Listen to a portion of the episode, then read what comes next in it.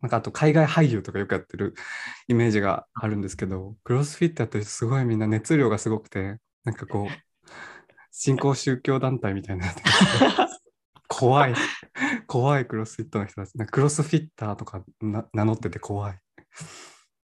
でもやってることはかなり体に良さそうな感じはありますね。そうですね。確かにでも新興宗教っぽいっていうのはなんかもう、ある種あって、あるんだ。いや、なんて言うんでしょうね。あっていいんですかね、それは。あってというか、あの、ある種の、なんか、ああの、エクササイズではあるんだけれども、ある種のこう考え方とか取り組み方みたいな、なんか、マインドセットみたいなところもあるかもしれないなっていうのはありますああ、なるほど。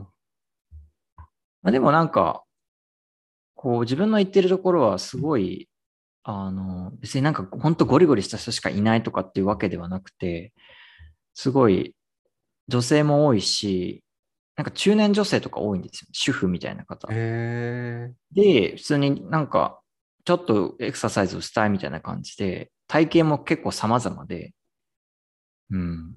まあもちろんその、いわゆるザ・クロスフィットやってますみたいな男性で身長185ぐらいあって、なんか、ー、うん。え、何ですかその腕の太さはみたいな人も いるんですけど、なんか多種多様な人がいるクロスフィットのジムなので、それはすごいなんか、こう、一アジア人の、まあ、日本だったら、まあ、自分もそんな身長低い方ではない、高くもないし低くもないぐらいですけど、とは思いつつも、やっぱりこっちにいると自分は小さい、薄い、小さい、なんかすごい変わらないはずなのに、しかもクロスフィットやって少し大きくなってるはずなのに、なんか引き続きその薄くて小さい気分みたいのはあるんですけど、まあそんな自分でもこう普通になんか物おじせず参加できるようなコミュニティができているので、それはいいなとは思いますね。いいですね、でもね。ラブ・ユア・セルフ的なね。ジムでね。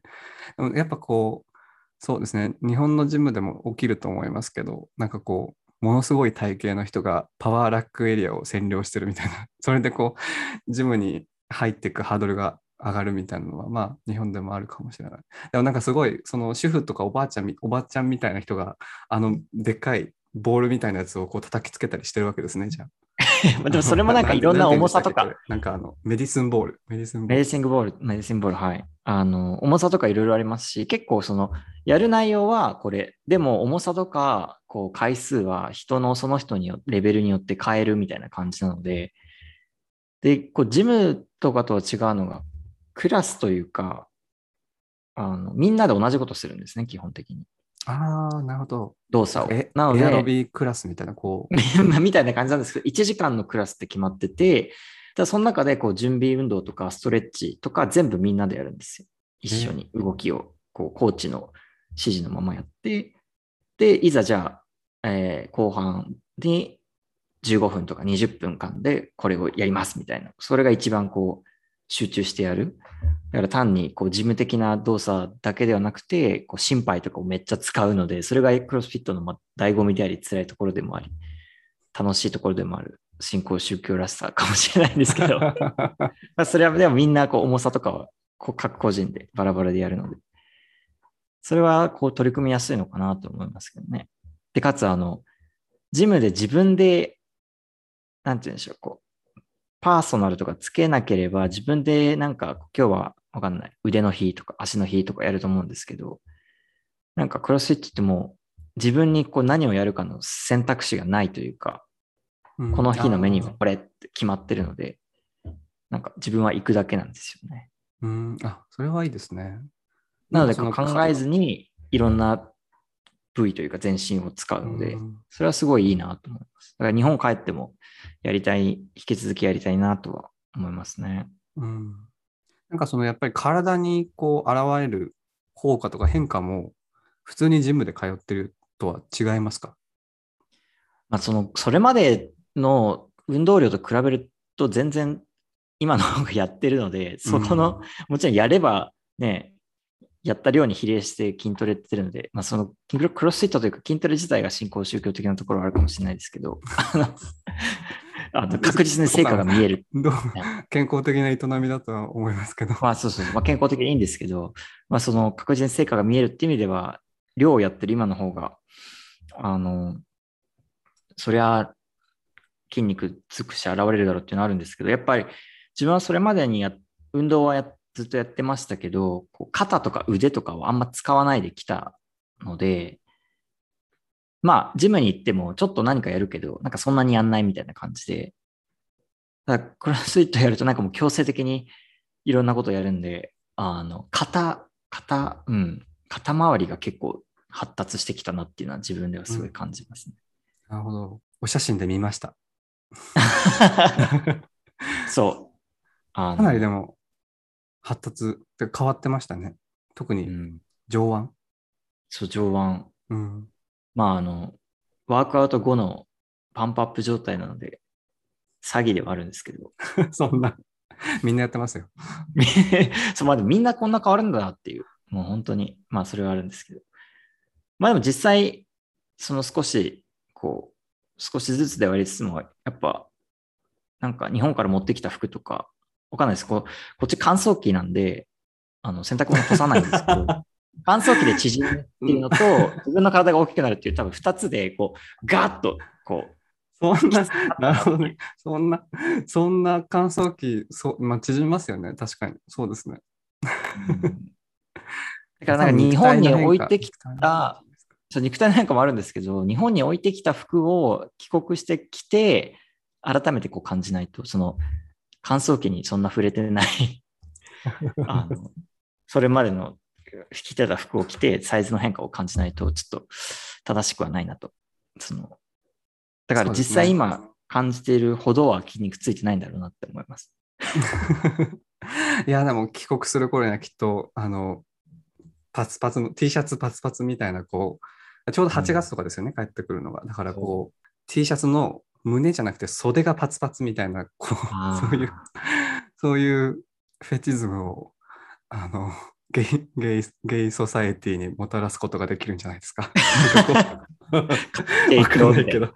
なんかこう、いやでも、やっぱハートストッパーのニックを見てても、いや、なんかこう、いや、ワンサイズ大きめのシャツ着ればいいじゃんみたいなことを やっぱ思う思うんですよね。やっぱりこう。でも、でも、やっぱりこう鍛えてると、その、ジャストフィットな T シャツを着るというのがうん、こう、アテンションというか、あの、男性社会みたいな、こういうイメ偏見を持っているんですけれども。確かにね。でもなんか最近、僕も結構そのぴったりサイズは好きなんですけど、あの最近のこう日本の若者、ゲイに限らず一般的なトレンドとしては、なんか割とダボっと着るのとかありますよね。そうですね。オーバーサイズがまあ流行ってる感じはありますね。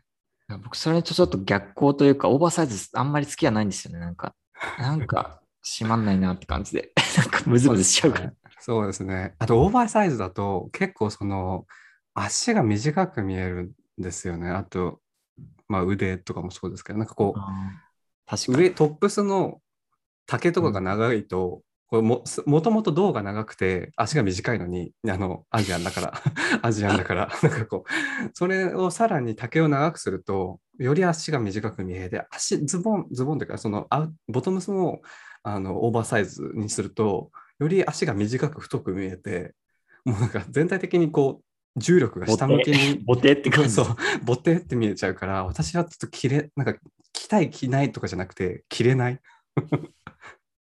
なんかもう足、足が短い、もうなんかダックスフントみたいになるんで、着れない、着れないですね。恐ろしくて。でもやっぱり、うん、オーバーサイズ流行ってますね。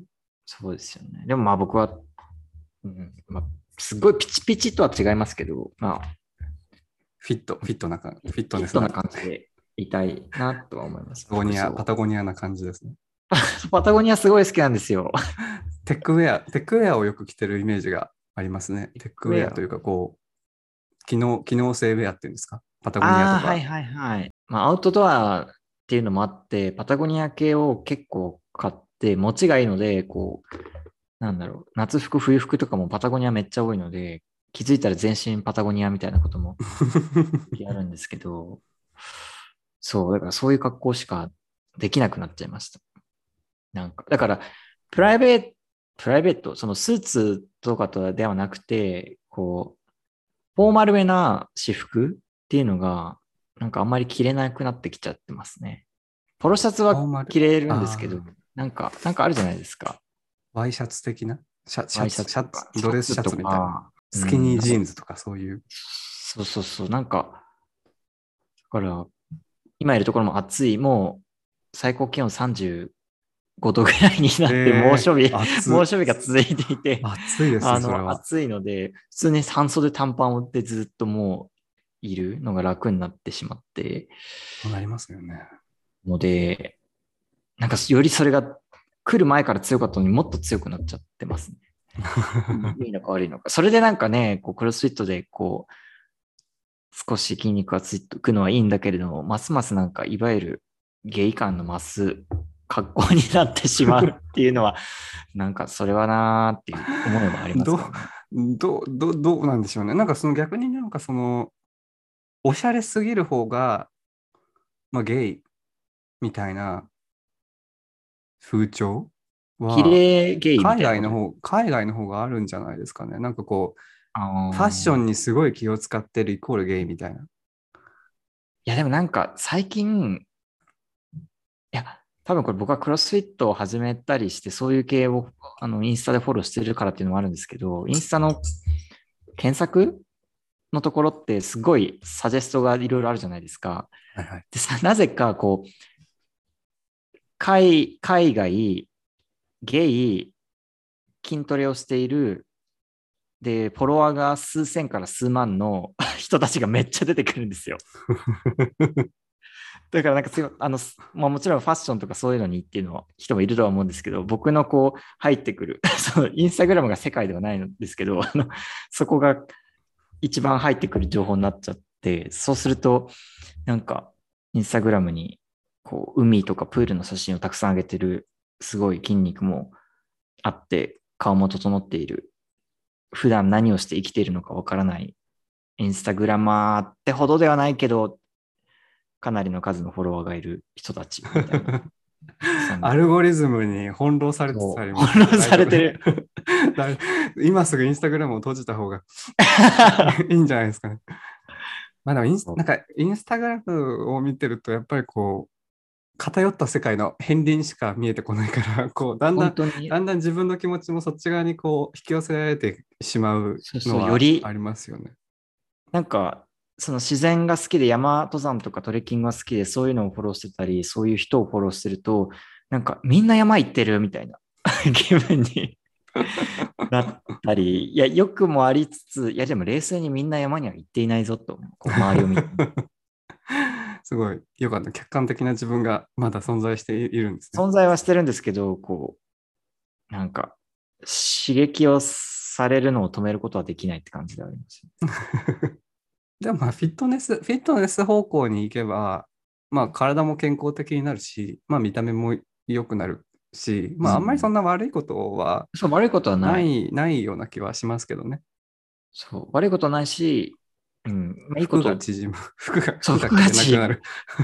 それ、がそれなんか、ただ感覚的に自分のサイズってこれぐらいかなっていうのがあるんですけど、なんかそれと自分がずれてきているっていうのにもうちょっと自覚した方がいいなって最近。車の駐車の話みたいですね。車幅、車幅感覚がこう読めないみたいな。確かに。そんな、そう、もうちょっと、うん。なんか自己認識と実態ともうちょっとすり合わせてずれのないようにしないとっていうのはありますね。まあなんかインスタグラムに限らず、海外ドラマとかばっか見ねネットフリックスとかばっか見てると、なんか本当に筋トレしてない自分ダメみたいな こう考えになってきませんか？ちょっとありますね。なんか、いや、それはね、あの、上裸になるっていうんだったら、俳優鍛えるわって感じなので、うんそうですよね。そうそう。それでお金稼いでるから、そうそうそう。あれが商品としてやって仕事だし、るから。うん当たり前なんですけど、でもやっぱそういうのが出てきちゃいますよね。なんかこれ思ったのが、あの、女性とかでこうモデルの痩せてる体型とかで、それ結構実際健康被害があるらしいんですけど、要はもっと痩せなきゃとか、うーん。よく10代、20代女性がインスタグラムでそういうのばっか見てて、そう、なんか自分はダメだみたいに思っちゃう。ちょっとそれは害があるんですけど、こう、男性の場合の増やしていく方はそんなに害はないっていうのがいいのか悪いのかっていうのは思いつつ。そうですね。なんかまあ、そのティーンネイそれこそティーンネイジャーとかで摂食障害とかを誘発してしまうみたいなのは、まあ、起きてることですけど、なんかその、その一方で、なんか、この間、この間、あの、マイティー・ソーが映画、新しいのが出たと思うんですよね。あナタリーポートマンの腕？予告編が出たのかな？ナタリーポートマンの腕ですか？そうです、そうです、そうです。ナタリー・ポートマンが出てくるやつで、その中でクリス・ヘムズワースが、あの、あの、バトルロープ、あの、ああ、はいはい。こういう、こういううんロープバタを持って、こう、パタパタするやつを、映画の中でもやってて、クリス・ヘムズワースが、なんか映画の中ではすごい重たい鎖をこうああ、はいはい。やってるんですけど、まあバトルロープだったんですよね。でそれがネット上で話題になって、なんかこう、スーパーヒーローもバトルロープをやるのかみたいな。それがすごい時代、時代を感じて、すごい現現代っぽいなみたいな。なんかでわたなんか昔のスーパーヒーまあそれこそスーパーマンとかは、なんかもう何もしなくても、本当に筋トレとかしないで、なんかこう、完成されたか。そう、エイリアンサソリに噛まれたみたいな、なんか、磁気嵐に巻き込まれたみたいな感じでマッチョになるみたいなのが、やっぱりこう物語として多かったと思うんですよね。ファンタスティック4とか、うんマーベルとか。でもなんか、クリステン・ウェザースが、なんか、マイティソー、マイティソー役でバトルロープをやってるのを見て、あ、なんか、逆、ちょっと初対じみてるとなんかこう、世間、世俗的な感じて、なんあんまりファンか、ファンタジーじゃないなと思って。えっと、そうは、あの、監督があれになってから、えっと、名前で忘れちゃった。あ、ニュージーランドの人ですか？違うか。あ、多分そう。タイカ、タイカワイティ。タイカ・ワイチティ、そう、タワイチティになってから、コメディ要素がすごい強くなってる。僕、そう、そう、マーベルの中で、そうのシリーズだけ映画をちゃんと見てないんですけど、ああ、まあでもなんかその影響もあって、ちょっとそうが、こう、こう神、神というか、その、なんかそういうパワーとかもいろいろあるけど、ちょっとうっかりしてるとか、なんかそういうコミカルな一面が結構キャラクターとして出てくる感じがあって、確かあの、えーっと、アベンジャーズエンドゲームでも、すごい太った層が出てくる。そうですね。出てきたと思います。はい。なので、ヒーローも太るんだっていう話ですよね。いや、なんかこう、やっぱり、マーベルも変わりつつある。まあ、タイカ・ワイティティも、タイカ・ワイティティは結構、なんだろう、面白、面白の話題にしつつ、ちょっとなんかこう、ジェンダーの話とかを、あと家族、家族制度の話とかこうぶっ込んでくるみたいな印象はありますけど、なんかママーベル自体が結構変わってきてるなっていうのは感じますね。なん。なんかよディズニー、ディズニーのファンタジーみたいなものをこうちょっと抜け抜けてきてるのか何なのかわからないですけど、だからトム・ホランドがあのスパイダーマン最新作やったのも、まあ、かなり今までのヒーロー像とはだいぶ違うものでしたよね。なんかこう、ヒーローでも弱さを見せていいんだみたいな、こう、うん。 vulnerability みたいなものが扱われてたような気がしますね。でも個人的にはその、ナタリー・ポートマンの腕太っていうのを思って、ツイートしてましたね、足高さん。そう。そんな太かったでしたっけね？まあ、たくましい、いたたくましいなっていう。っていうかそう。え、でもなんかその映画の撮影をしていたであろう時期に、普通にこう、オンラインのインタビューとかさ出てるんですけど、そんなになんかこう、顔とか、なんか体がすごい太い、太いというか、あの、発達した印象を受けなかったので、実際に本当に腕だけ、腕だけどうなって出てきたときに。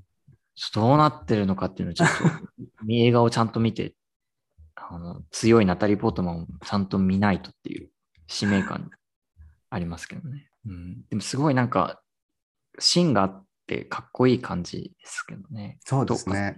思っているナタリー・ポートマンってハーバード行ってますよね、確か。ハーバード。言ってますケンブリね。ケンブリッジかハーバード。いや、ハーバードです、ね。ハーバード。なんか、心理学かなんか、心理学だった気がします。うん、頭も良くて、聡明な感じ。で、とうとうパワフルにもなってしまった。いやだからその層のを見たときになんかパまあヒーローものとしてナタリー・ポートマンが出てきてなんかナタリー・ポートマンってすごいジュード・ローと仲がいいんですよね。でよくよく共演してるしこうプライベートも仲がいいみたいな。でジュード・ローも過去にヒーロー役をやってるんですよ。キャプテン・マーベルかな。敵、あ、そうです。っていうか元上司、すごい最後にボコにされるみたいな。すごい印象の薄いヒーローをやったことがあるんですよね。それでやっとなんか、あ、親子みたいな。別にナタリー・ポートマンとジュード・ローは親子ではないが、なんか、あ、同じ道を歩んでるなと思って感心しましたね。いやでも日本はあのドクター・ストレンジが公開されたばかりなので、あ、のこっちもそうですよ。あ、そうか、同じ時期でしたっけね。同じ時期。もうネット上ではベネディクト・カンバーバッチ祭りですね、今。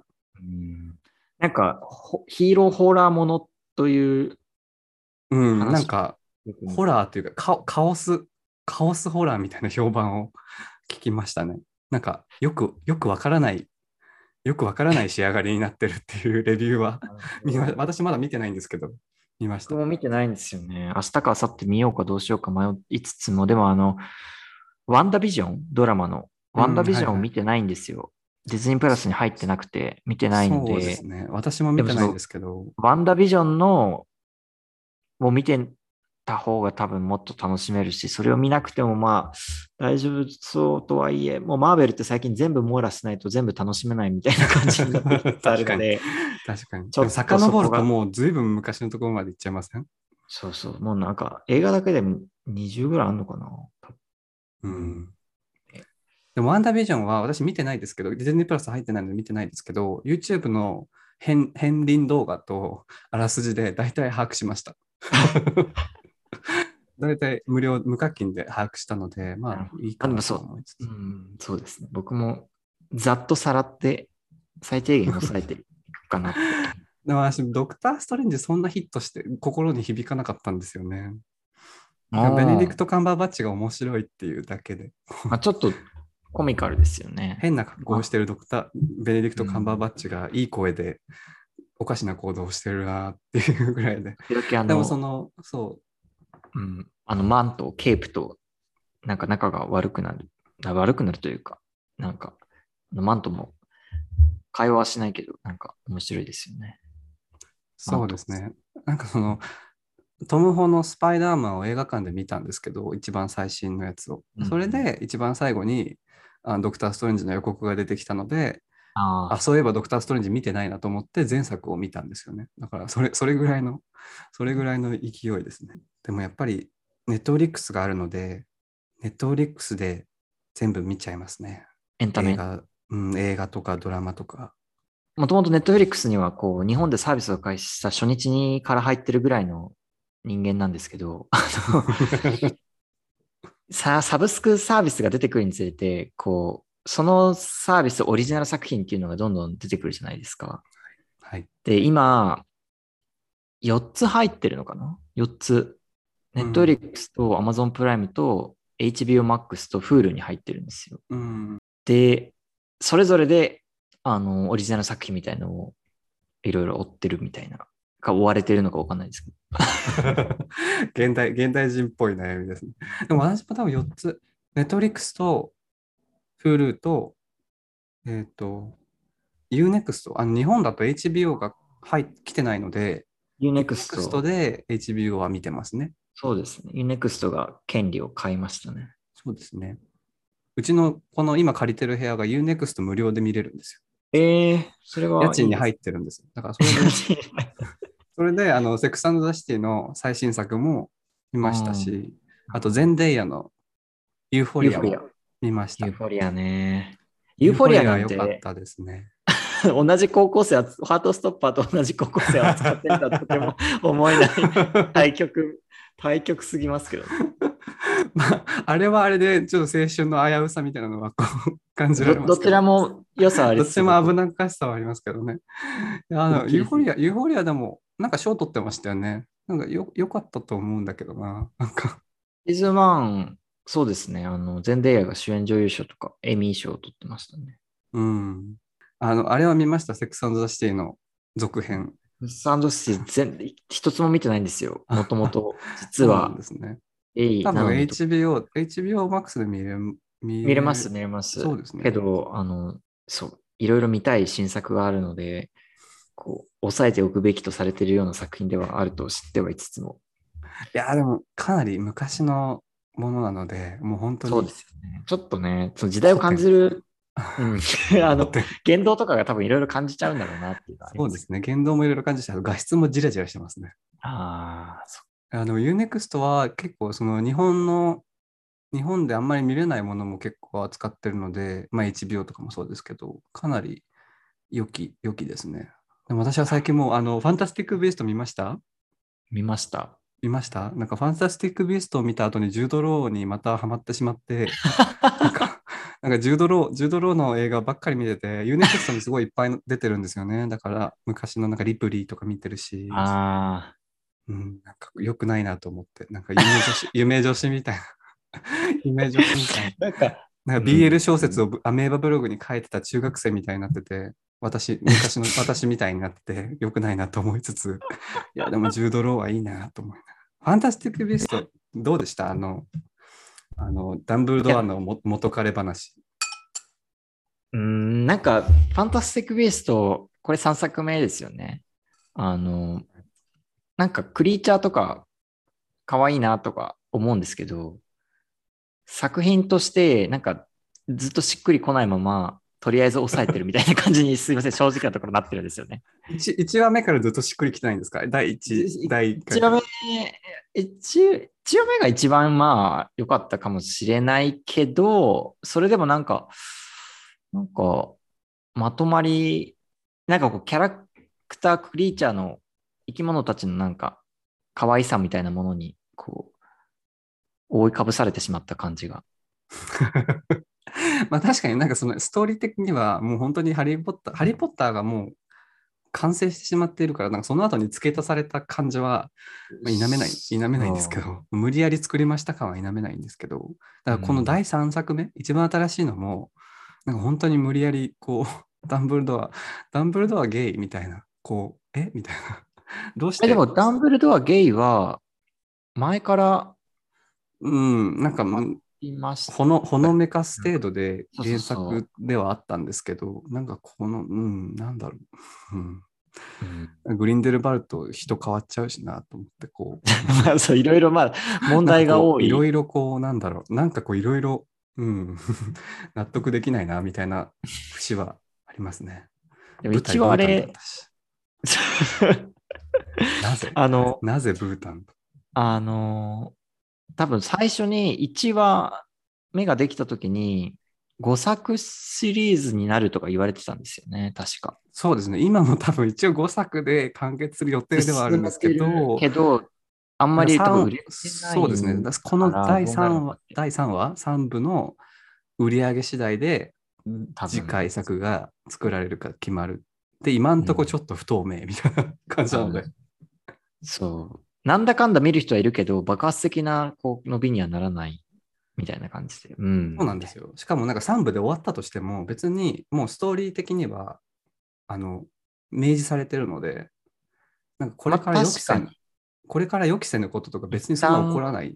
一旦丸くなりつつある感じですよね。そうなんですよね。で、これ5作やったとしても、次つながるのはハリー・ポッターの世界なので、別にそんなタイムライン的にこう、うんビッグイベントが起こるかと言われれば起こらない。で、グリンデルバルトも生きてるし、ハリー・ポッターの中で。でもアメリカだと映画安いからいっぱい見れていいですね。そんな安くないんですよね。なんか、1000円ぐらいで見えません？いや、IMAX で見てるからかもしれないんですけど、普通にあー20ドルぐらい払ってるので、なんなんだかんだ同じではとか、あんま変わんないです、10ドルぐらいのやつもあったりしますけど、円安の関係で 10ドルだけど、実質柄。うん、まあ、とかいうのが、まあ、日本より安い場合もあるけど、別にそんなにすごい安くはないなって感じですね。でも割と行ってますね。多分映画館10回ぐらい行ったかな。アクセスしやすいですか？全然血のりがわからないので、あれなんですけど。映画館も身近な、身近な場所ですか？住んでるまあ場所から。そうですね。15分ぐらいであ行けるところ近い。に近いです、あるので、あ、そう、車か。車で、はい、車ですね10分、15分で行けるところにあるので、全然行くぞって感じで行けますね。あ、なるほど。なんかやっぱり車がないと人権がないのは本当なんですか？それは、あの、都市にもよるんですけど、かの国僕のいるところは、僕のいる都市はマジで人権がないあら。ですね。都会、本当に都会の中心部でもやっぱり車使われてる方が多い。なんか都会の概念がちょっと 日本とは異なるというか、日本っていわゆるね、東京とかのこうギュッと集中してる感じじゃないですか。うん、はい。それなんかこっち空が広いんですよね。それはすごいいいんですけど、めっちゃ空が広いなと思って、朝日と夕焼けがいつも見れるみたいな感じで、それはいいんですけど、その分、こう、土地が広いので、その、都会なんだけど、こう、まあ一部都市はバスとか地下鉄がちゃんと発達してるけど、そうじゃないところはみんな車持ってるのが当たり前なんで、うん。なんか、だって歩道がちゃんと整備されてなかったりしますからね。あ なるほど。じゃあ、歩道はこう二の次なんですね。二の次、なんか歩道がなんかとアスファルトがすごいボコボコしてたり、あの歩道を歩いてたらなんか切れて、なんか車道を歩くしかないみたいな。または 他人のこう芝生の上を歩くしかないみたいな、なんかそういう感じになったりするんで、あ、あんまりこう歩く人が世の中にいるっていうのが考えられていないなるほどね。あ それは全然違った世界ですね。あ、でも車、車は買われたんですか？そっちについてから買ったってことですか？はい、買いました、中古で。結構中古車市場が活発なので、うーん。あの、帰るときには売るあ、なるほどそこそこの金額で売れる。なるほど。はずなるほど。それで東京帰ってきたら、なんかこう、歯車がずれそうですね。そう、東京で運転なんて多分しない、しわかんない、わかんないけど、多分しないです、あでも山行くくときとかでしてたりしたんで、ああ、そうか。時々。なんか運転がこう、ベースが荒い人が多いので、なんか、それに自分も合わせちゃってるんで、とその日本での運転がちょっと怖いですね。無意識にすごい荒い運転をしてるのではないかっていう。なぜな、なんででしょうね。なんでそんな違いが出るんでしょうね。あれですかね。自動車免許のハードルが低いんですかね。なんか安いですよね、まあ確か。そっちの国の方が。うん、なんか州ごとに免許を取らなきゃいけなくて、あ、そうなんだ。なんか謎なんですけど、免許試験を受けるときに、自分で車を用意しなきゃいけないんですよ。レンタカーを借りるか、家族から借りるか、自分の車を持ってくるか。免許ないのになんで車を持ってこれるの？か、確かに。お前みたいな。確かに。まあ、家族とかなん頼るっていうのもあると思うんですけど、結構、僕は国際免許でこう、繋いでたんで、一応まああ。法的には問題はないとはいえ、なんでこれ自分で車持ってくることになってるのっていう、すごい。なんか、フ 家に車がある前提なんですか？前提、そうですね、多分ね。友達とか家族な、自分のがなくても友達家族に借りるみたいなるほど。なんかすごく安かった。なカナダも安かった気がするな。日本だとなんか30万、40万、50万ぐらいかかるじゃないですか。な。ああ、多分車高に行ってってことです。そうですね。それと比べると、はい、すごい安いですね。なんか、うんオンライン試験みたいのを受けた証明書みたいのを出さなきゃいけないので、でもそれが数千円とか、なんか申請で数千円とか、それぐらいしか払ってないですね。それ、それゆえに、運転が荒いんですかね。わかんないし、なんか、すごいあの、車線が、車、レーン？車線が多いんですよ。片あ側、ーはいはいはい。普通の道路なのに片側4車線、5車線とかあったりして、オーバーキルですね。あ、でも、ケニオなんで？の動画で見た気がする。なんか5車線がする。まあ、とりあえずすごい広いんで、最初はビクビクしてたんですけど、なんか、こう、追い越し、追い抜きがすごい多かったり、あ方向指示器を出さずに車線変更する人がすごい多かったりするんですよ。だかあ。危ね。らなんか自分にとっては、これは車間距離で私を開けてるんですっていう距離のところに、なんか横からヒュッとか来たりして、おーいって感じの、危ないですね。危ないよっていう気分になる。今んとこ無事故ですか？いや、それがなんか、あの、まあ、アパートの駐車場の柱にぶつけました。まあ、体は無事でよかった。体無事だし、あの、ひ他の人は関わってないんで、それは良かったですけど。まあでも、傷って異国の地だとなかなかこうイチャモンとかつけられますからね。よかったですね。こう、大事に。